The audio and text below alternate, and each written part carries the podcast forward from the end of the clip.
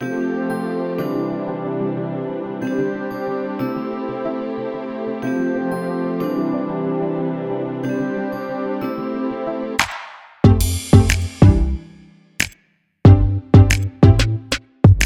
い、皆さんこんにちは、うたです。いかがお過ごしでしょうか？今日は11月18日金曜日です。えー、今日はですね、以前、あの、OL3 人旅のメンバーと話そうと思って準備してた内容が、まあ、話し出してみたら、これボツじゃないみたいなことになって、話さなくなってしまったのがあって、なんとなく僕の中ではどっかで話せたらいいなと思って撮っといたネタがあるのでちょっと話したいと思います。まあその内容っていうのがゲイだったら経験して損がない10のことっていうのをねちょっと僕なりに挙げてみたんですよ。まあでもう一人で喋るのでね僕の中で10個考えることをまあ一方的に話すんですけどまあ、もしね皆さんがこれ聞いててああはいはいそうだよねと思うものがあったりいやいやそうじゃないだろうっていうのもあったりすると思うのであのコメントだったりお便りいただけると嬉しいなと思います。でねまずねこれちょっと順番的には一番やりやすいことからでだんだんハードル高いものになっていくように並べてみたんですけどまあまずね一つ目なんですけど、まあ、ゲだったら経験して損がないというか、まあ、まずはここから始めようよっていうのはね、えー、一つ目はゲートもを作るですよね。でこのゲイで生きていて友達がねゲイしかいないっていう人まあまあいると思うんですよ。で中にはのんけばっかり友達っていう人もねいると思うんですね、まあ、僕はね小さい頃から自分をゲイと認識し始めて、まあ、小さいっつってもね確認したのは高校生ぐらいですけどそのくらいからまあ女友達とはねこうなん深い関係というか自分がゲイであることをカミングアウトとかしたりすると何でも話せるようになるので深い友達関係になってった感じがあるんですね。で一方男友達はあんまりこう深いことを喋れなくなってくるのでのんけの男友達は一回ちょっとね遠ざかっていく感じもあったんですよね。まあそんな中でカミングアウトしたのんけの友達とか男友達はね仲良く続けてきてはいるんですけどまあそんななそういうこともあったので高校生大学生で社会人ぐらいの間にのんけの友達で大切な人たちにはカミングアウトしたんですよね。でまたこうそこからかぶさるようにしてゲイの友達がちょっとずつ増えていく感じがあってまあ、カミングアウトしてるから、のんけの友達も、付き合いはね、続いていくんですよ。っていうと、僕の中では、のんけもゲイの友達もいるって感じではあるんですね。まあでもやっぱり、本当に理解し合えるって言ったらゲイ友かなと思うんですよね。エッチの話とかね、のんけの友達には聞きたくないですもんね。特に男友達なんかね、聞きたくないだろうから話すことできないし、まあ何でもっていうとやっぱり同じゲイの友達かななんて思う思ったりするので、いろいろね、悩みとか相談するって言ったら、ゲイの友達かななんて思うんですよね。でね、できればね、いつだかもちょっと話しましたけど、セックスザシティのね、友達関係みたいに、セックスのことも恋愛のことも、時にはね、自分の病気のこととかもね、話せるような深い友達関係、3、4人のね、グループとかで、こう、交流するとね、とても楽しいと思うので、まあ僕もね、そういう友達関係作ってきましたけど、まあなかなか続かなかったりね、するって話ちょっと今までもしてるんですけど、まあまあそういうグループの友達もね、あるといいななんて思います。えそして二つ目なんですけど、えー、ゲイサークルに入るっていうね、これも経験しても損がないんじゃないかなと思います。これね、友達を作るっていう意味でも一つきっかけになるので、まあ、ゲートも作るっていう次のステップとしてもうちょっと広げてもいいんじゃないかなっていうところではゲイサークルに入って友達を広げるとか、まあ、生涯ね趣味として続けられるものに出会うこともできるんじゃないかなと思うんですよ。まあ、で僕もこれまでちょっと話してはきてますけど今までね経験したことがあるサークルといったらテニスなんですね。まあ、そのテニスのサークルはね自分たちでサークルを作ったんですよ。で何何を使って募集したかな？昔なのでそれこそ mixi もないその前の時代なんですよね。だからホームページみたいなの作ったかな。それかホームページとかのポータルサイトみたいのがあったかな。メンズネットジャパンとかそういうのあったかな。そういうのに投稿したかな。ちょっと忘れちゃったんですけど、まあ昔の、まあゲーム系のウェブサイトに投稿して募集したんですよね。最大どんくらい行ったかな、まあ、20人ぐらいいた気がしますね。で、数年やったんだけども、まあいろいろね あの、ごたごたもあって解散しちゃったんですよね。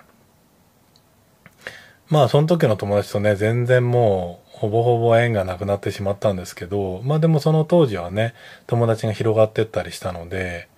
とても楽しかったし、いい経験かなと思いました。で、その後はね、もうサークルいいやなんて感じでずっと来てたんだけども、まあ最近はね、サークルっていう、こう団体ではないけども、飲み屋のマスターが、あの、束ねてる、あの、山登りのグループがあるので、まあ言ってみればサークルみたいなもんかな。とても緩いんですけどね。あの、突然マスターが企画して、あの、いついつ行くけどどうみたいなのは連絡来る。で、そこに参加するかどうかぐらいな感じで、とっても緩いんですけど、まあその緩い感じがね、なんとも僕には合ってるなっていうので、あの、今のところ、時々行きたいななんて思ってます。まあそこでもね、友達が広がってきてるので、まあね、たまにね、出会いもあったりとかするんですけど、まあまあそういうサークルに属すっていうのはね、このゲイライフを楽しんでいくためにはねとても一つのきっかけになるかなと思うんですね。まあただねこれ都心部でしかないなっていう気はするんですよ。あんまり地方全国的にサークルがあるかっていうと、まあテニスとかだったら結構全国的にあると思うんですけど、それ以外のね、サークルが全国的にあるかっていうとそんなことないので、ちょっとね、限定されてしまうかなってところはあるんですけど、まあ、もしね、お住まい、自分が住んでるところのね、エリアにそういうサークルがあったら、ちょっと検討してもいいんじゃないかななんて思いますね。えー、そしてね、三つ目なんですけど、ゲイだったら経験して損がない三つ目は、ゲイバーに行くことですね。まあこれ別にね、ゲイバーに行か 行かないと 損するわけじゃないんですけど、まあまあ、ゲイのこの文化の一つですよね。ゲイバーっていうのが。それをね、ちょっとこう、試してもいいんじゃないかなと思うんですよ。なんか花から、もうゲイバー好きじゃないって人いるじゃないですか。いや、別にね、ゲーバー好きじゃなかったら行かなくて全然いいとは思うんですけど、まあ、ただ、その文化としてね、ちょっと経験してもいいんじゃないかとか、あ、こういうものなんだっていうのをね、あ、ゲーバーってこういう感じなんだっていうのを知ってもいいんじゃないかなと思うんですね。まあ一つのね、ネタっていうか、経験値というか、まあ誰かと話すときね、ゲイバーの話になったときに、あ、一応知ってるよぐらいな感じだったりすると、話も盛り上がったりすると思うので、経験してもいいんじゃないかなと思うんですよ。で、ゲイバーつってもね、いろいろあるじゃないですか。えー、まあいわゆるね、メンズオンリーで、で、まあ恋愛とかができそうな、こう、いい、そういう出会いみたいのをね、期待してる人たちが来てるような、そんなゲーバーもあれば、もう、どんちゃん騒ぎが基本みたいなね、12時まだ回ったらぐっちゃぐちゃになるような楽しいバーもあれば、あとはね、のんけが来る、まあ女性も男性もね、含めて、のんけが来るような、いわゆる観光バーっていうね、まあのんけ向けみたいな感じかな。のんけ向けみたいなバーもあったりするので、で、そこをあえて楽しむゲーもいるんですよね。まあそれもね、一つかななんて思うんですよ。まあでね、あとはちょっとこう、なんて言うんだろう。コアな人たちの集まる場としてね、例えば、ふんどしバーとかね。僕行ったことないんですよ、ふんどしバー。なんか、興味なくはないんですけど、ふんどしになってる人たちは見たいんですけど、自分がふんどしになって、見せられるかっていうと、い、なんかもうなんか恥ずかしすぎてね、ちょっと行く気になれないんですよね。まあ、一回ぐらい行きたいなと思うんですけどね。うん、どっかで行きたいなそう、ふんどしバーとかね、あとね、なん、なんだっけ。SM っぽいバーもありますよね。それ、どういう感じだったっけな僕もね、行ったことないんだけど、話には聞いたことあって、バーの脇に、そういう、縛ったりするとこあったっけな？あるっつったっけな？まあ、ちょっと忘れちゃいました。まあそういうね、カテゴリー、コアなね、ファンのバーもあったりするので、まあそれもそれでね、一つネタになるかななんて思いますね。はい。そして、まあこの延長線上でなんですけど、まあ2丁目とかね、大阪で言うと道山とかね、えー、まあゲイの街をね、楽しんでいく中で、まあゲイバーともう一つ考えられるのが、まあ僕ね、これまで何回も話してますけど、ゲイナイト行くっていうのもね、一つ経験としていいんじゃないかなと思うんですよ。で、まあ最近のね、ゲイナイト、まあ僕あんまり知らないですけど、まあなんか広告とかね、出てんの見ると、まあいろんなこう、趣味にちょっと近いね、世界観があったりして、まあ音楽のね、ジャンルもいろいろ、まあ韓流のね、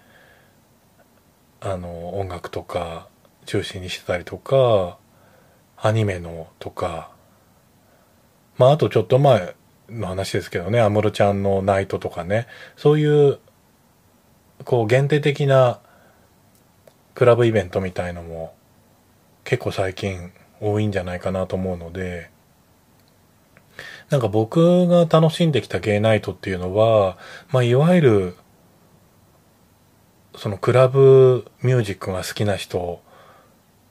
別にゲイナイトじゃなくてもクラブが好きな人が楽しめるぐらいのクラブイベントだったんですよね。だから、ノンケの人も来るぐらいだったりしたので、そういうゲイナイトを楽しんできたので、まあそう、ある意味ね、そこが逆にこう、音楽が好きな人に盛り上が、が盛り上がってたところがある気がするので、ある意味コアな感じはあったと思うんですよね。でも、まだもう一つ、この、まあ、芸の文化みたいな感じで捉えられてた時代だったのもあるので、まあみんな普通にゲイナイトって言ったら行くよね、みたいな。で、出会いもあるから行くよね、みたいな、そんな場でもあったんですよね。だからなんか当時のそういう感じはもう今ないんじゃないかなって気はしますよね。まあみんな当たり前のように行くクラブイベントってそんなに今ないんじゃないかなと思うんですよね。まあだから、そういう意味では、こう、ちょっとゲーバーに行ってみようみたいな感じのノリとは少し違うんだけども、でも自分の趣味になんか合致するね、イベントがあったら、いいんじゃないかなと思うんですよね。僕のね、友達っていうかね、あの、昔同じ会社の後輩でゲイがいたんですけど、その彼もはね、クラブとか行くタイプじゃなかったけども、なんかグリーのイベントがね、当時、まあ、グリーンが流行ってた頃ね、そのイベントがあって、それにはね、よく行ってるって話聞きましたね。まあ、その彼はね、グリーンが大好きだったから、っていうんで、ああ、なるほどなぁなんて思いましたね。まあ、なんでね、その、クラブ文化、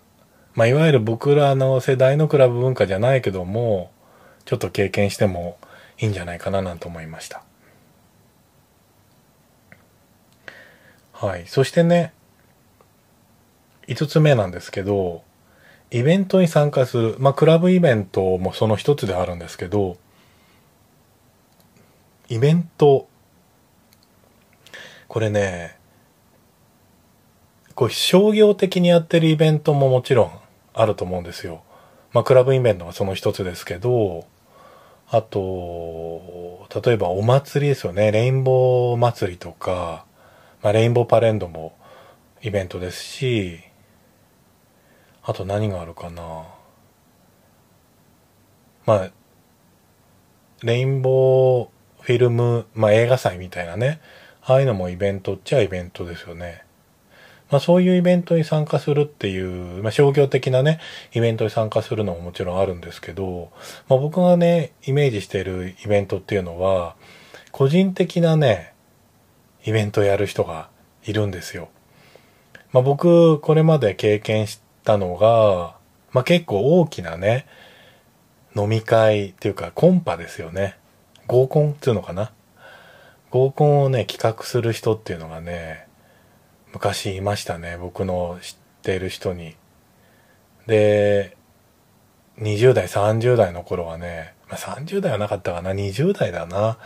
20代の頃ね、その人はね、割と頻繁に合コンを企画して、まあよく呼ばれていきましたね。まあでも途中からね、ちょっと付き合いみたいな感じで行くようになって、うちわだけで飲んでね、な、なんでここ来てんだろうみたいなね、感じもありましたけど、全然こう出会いもなくてね。まあでも、この初めて行く人たちとかね、やっぱりこう、出会いみたいのがあるような雰囲気があったので、ああ、いいなぁなんて思ってましたけど、そう、そういう合コンイベントって最近あるのかなまあでもありますよね、きっとあの、同い年つながりとかね、あの、LINE とかでグループになってたりするってよく聞くんですけど、そういうので、合コンとかね、開催されたりとか、あと、バーベキューとかね、そういうのを開催された時は、まあせっかくだからね、行ってみるのがいいんじゃないかなと思うんですよ。で、僕、ちょっと年取ってきて誘われたイベントとしてはね、屋形船がありましたね。まあコロナ禍になってね、一回そういうのってもうなくなっちゃったと思うんですけど、そのコロナ前の話だと、屋形船、まあ2年連続ぐらいで3年ぐらい行ったかな ?3 回ぐらい行ったかな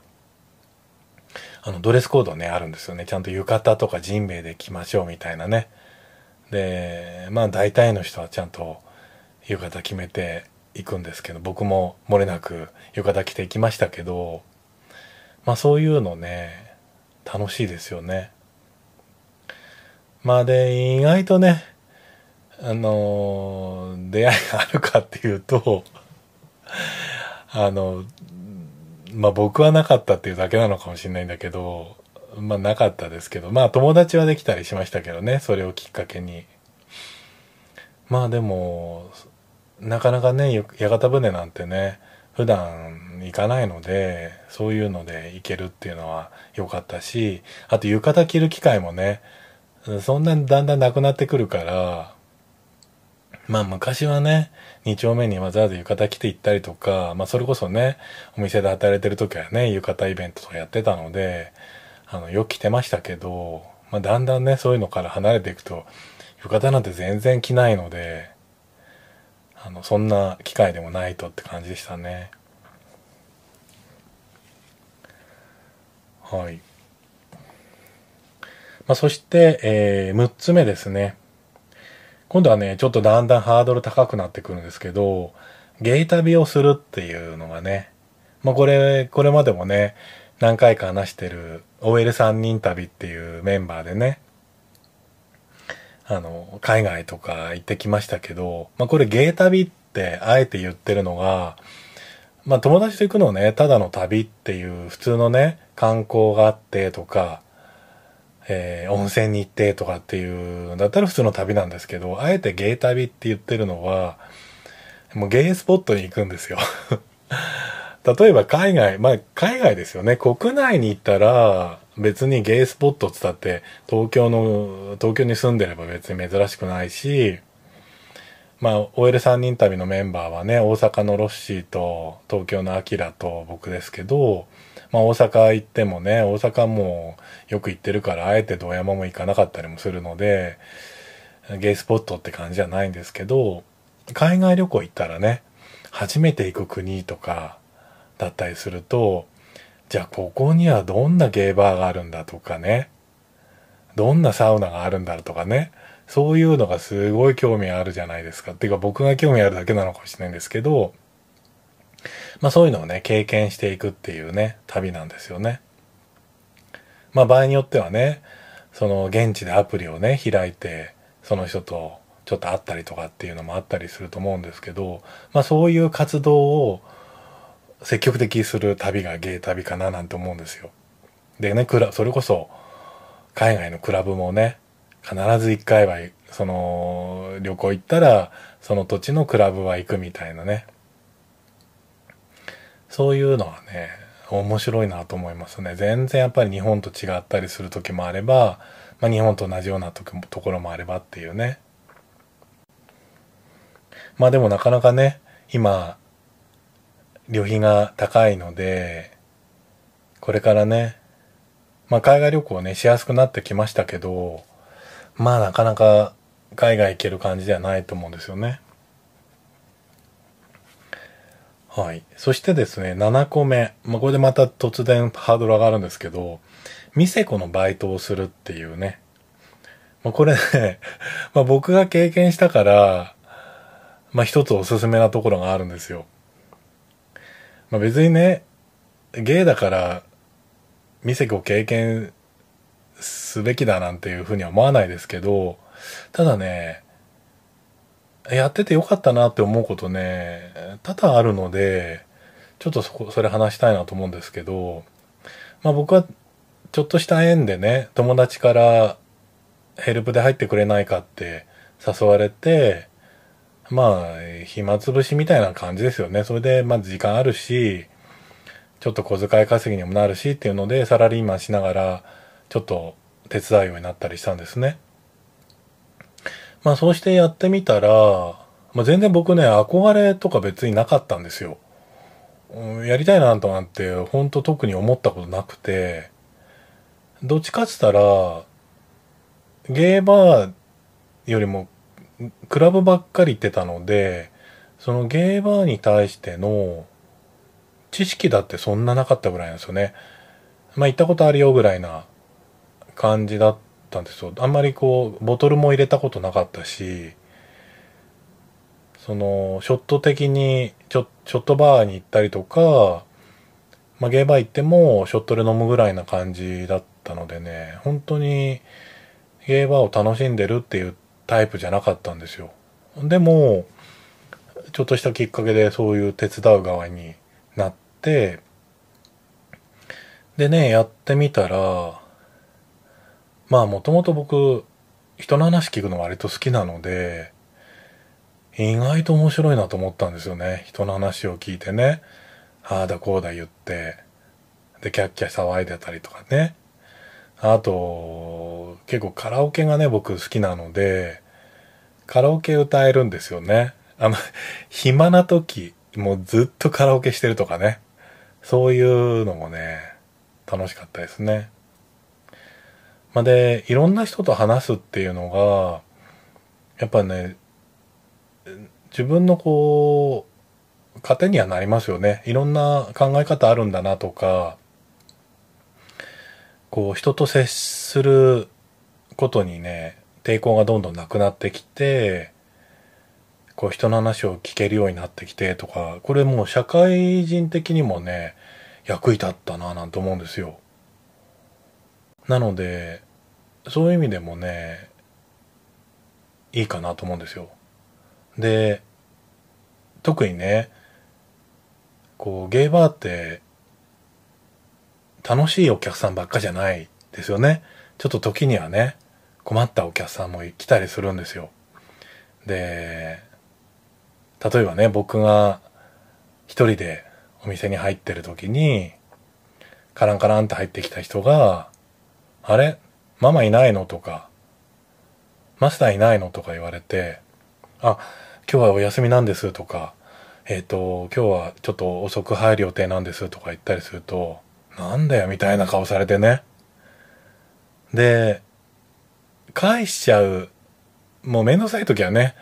もうどうぞ帰ってもいいですよみたいな顔つきも僕しちゃったりもしたんですけど、まあでもね、まあそれもなんか悔しいし、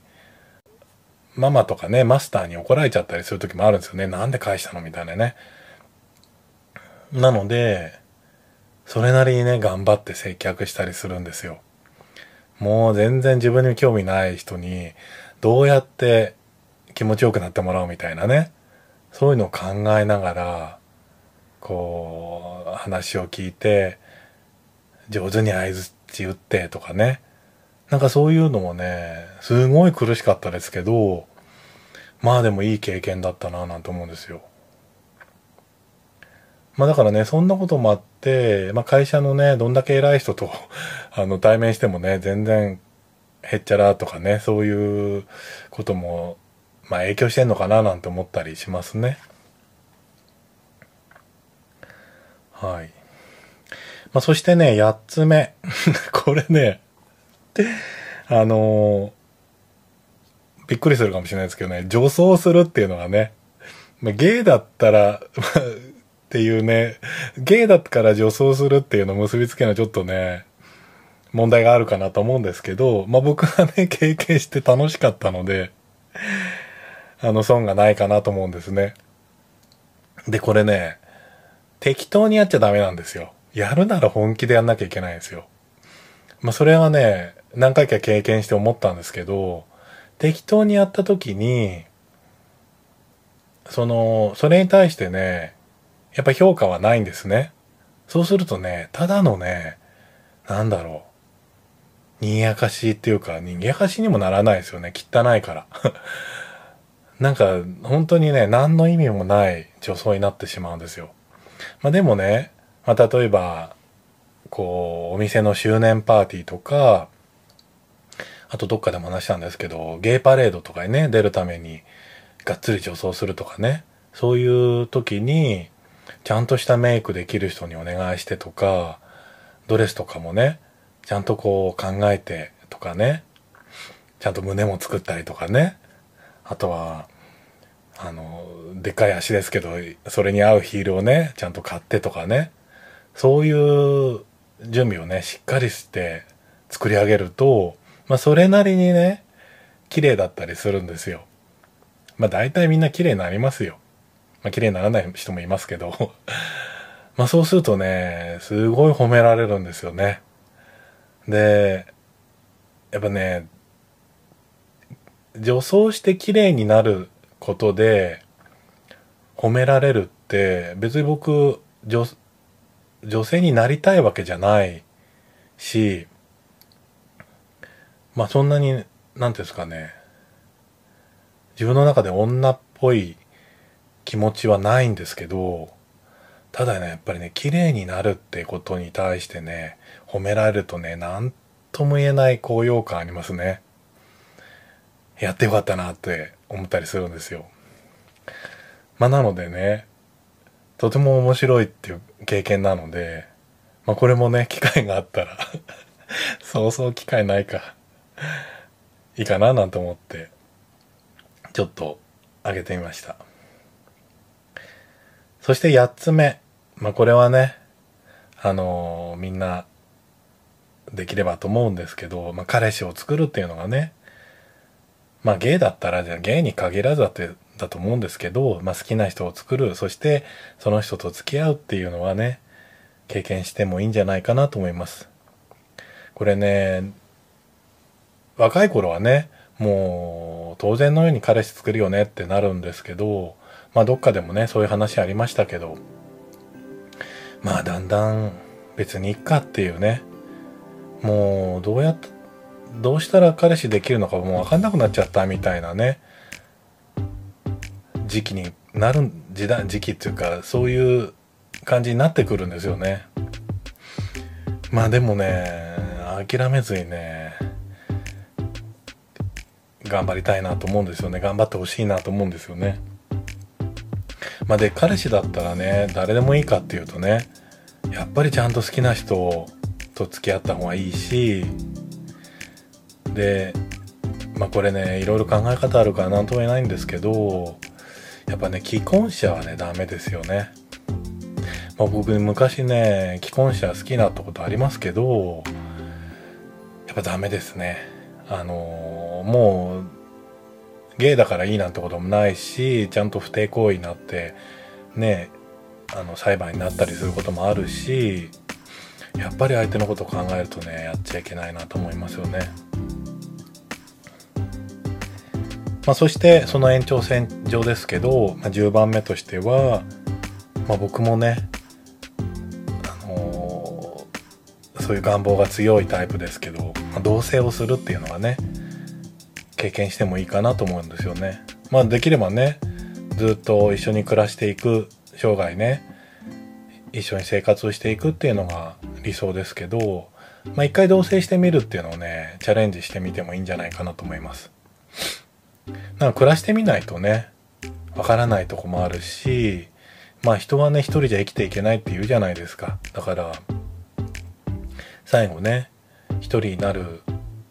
一人で死んでいくよりは、誰かがいるっていう中で、まあね、相手が先に言っちゃったらっていうのはありますけど、まあでもね、老後は誰かと一緒にいたいななんて思ったりするので、まあそれに備えて、同棲を経験しとくっていうのはいいんじゃないかなと思います。